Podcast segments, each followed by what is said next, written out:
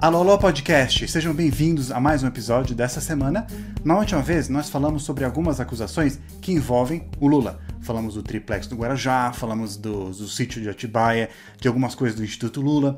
Nessa semana, nós vamos falar agora de algumas acusações que envolvem o Flávio Bolsonaro, que é o filho do presidente, e agora, mais recentemente, de acordo com uma reportagem da UOL que o próprio presidente Bolsonaro, algumas coisas que envolviam ele quando ele trabalhava para deputado federal pelo Rio de Janeiro. E aproveitando o assunto, vamos ver o que, que é rachadinha, que é o que acusam o Flávio de ter feito, e o que, que é lavagem de dinheiro, e como que isso está atrelado ao Jair Bolsonaro. Nessa última segunda-feira, sai uma reportagem da UOL falando sobre a quebra de sigilo bancário de alguns dos funcionários que trabalhavam para o Flávio Bolsonaro. O que, que é quebra de sigilo bancário?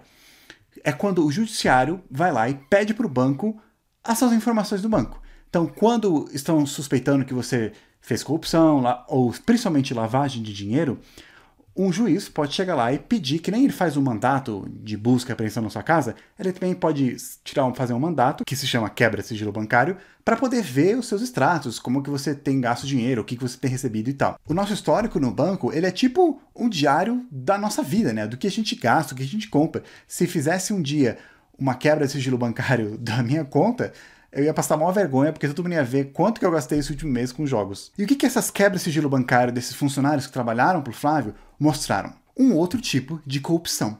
Quando a gente pensa em corrupção, normalmente vem na cabeça aquelas coisas que a gente sempre ouve na escola, no jornal, sobre desvio de dinheiro público, né? Tem aquela. A gente até falou nos últimos podcasts e vídeo aqui no canal. Tem uma ponte que o governo quer construir, algum projeto grande, e aí ele vai contratar alguém, e aí ele fala que aquele projeto vai custar 100 mil reais, quando na verdade ele custava 50. E aí 50 mil vai ficar com político ou quem quer que seja envolvido com isso. E também a gente conhece um pouco sobre propina, que é quando alguém vai lá para um deputado e fala para ele apoiar uma lei, apoiar o governo, né, em troca de dinheiro, em troca de favores. Isso é propina. E a gente é mais familiar com essas coisas porque teve muitos escândalos disso durante o governo do PT. Tudo isso são maneiras que políticos encontram para poder pegar um pouquinho mais de dinheiro público, né? Imagina, dinheiro público é um dinheiro que ninguém trabalhou, ninguém sou duro para ganhar, né? Tá lá, ele recebeu dos impostos, né? Ou sei lá do que do governo, e eles têm poder de controlar esse dinheiro.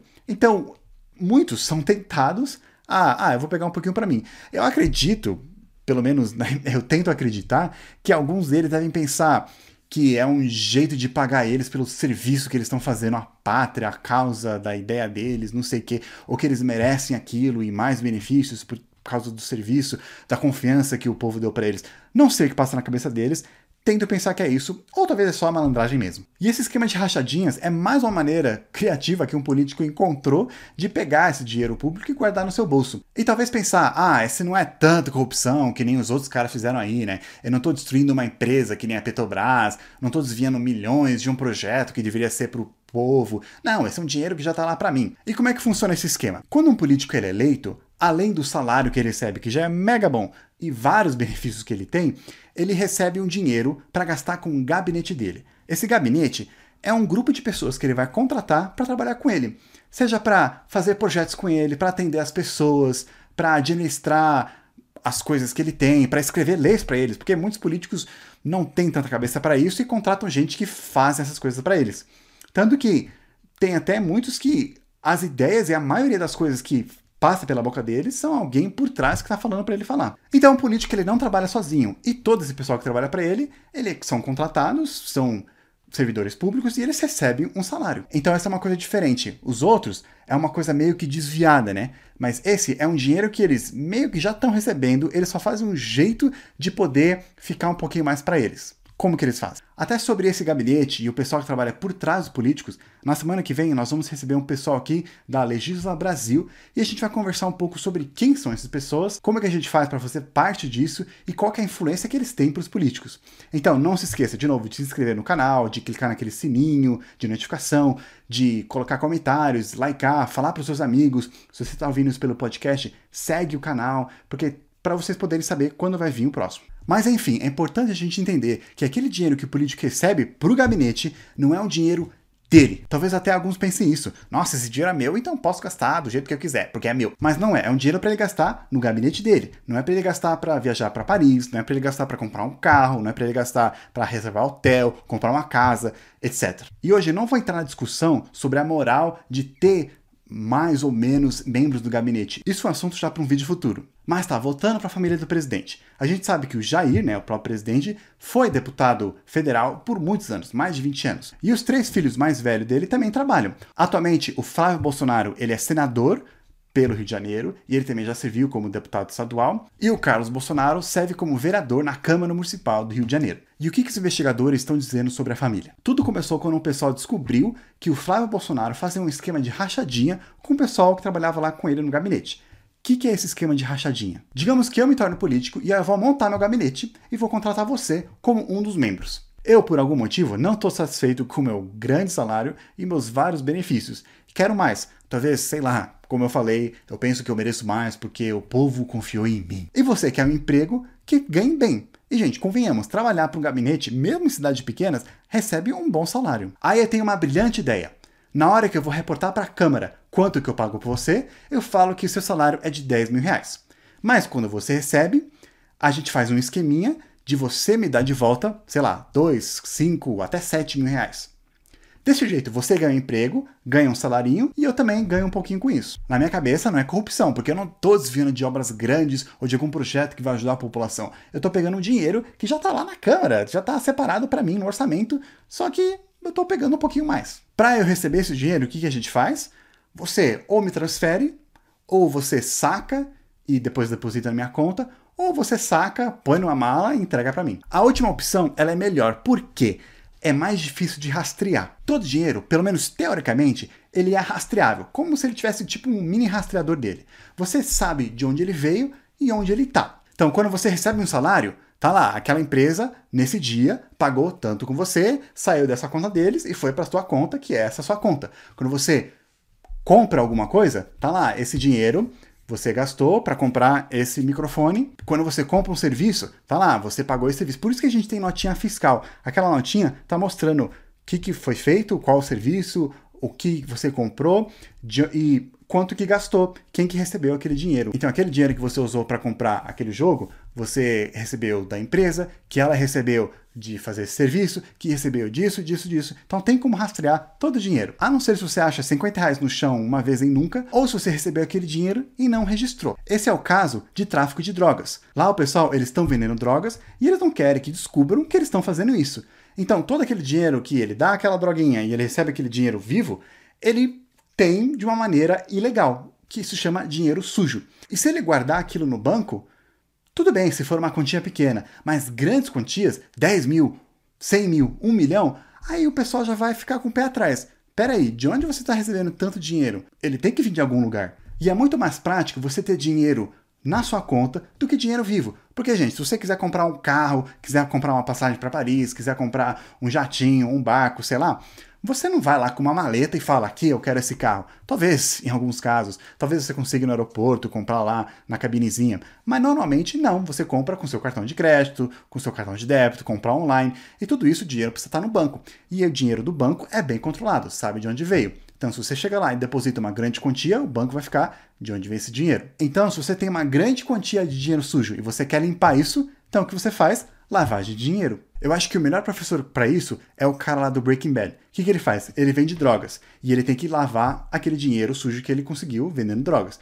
Então, ele compra uma lava-jato, sim, é super coincidência, e ele lava o dinheiro na loja dele. Como que ele faz? Se chega uma pessoa para comprar o sabão que você vende lá na sua loja, você fala para ela que custa 10 reais, mas quando registra, você fala que custou, na verdade, 30.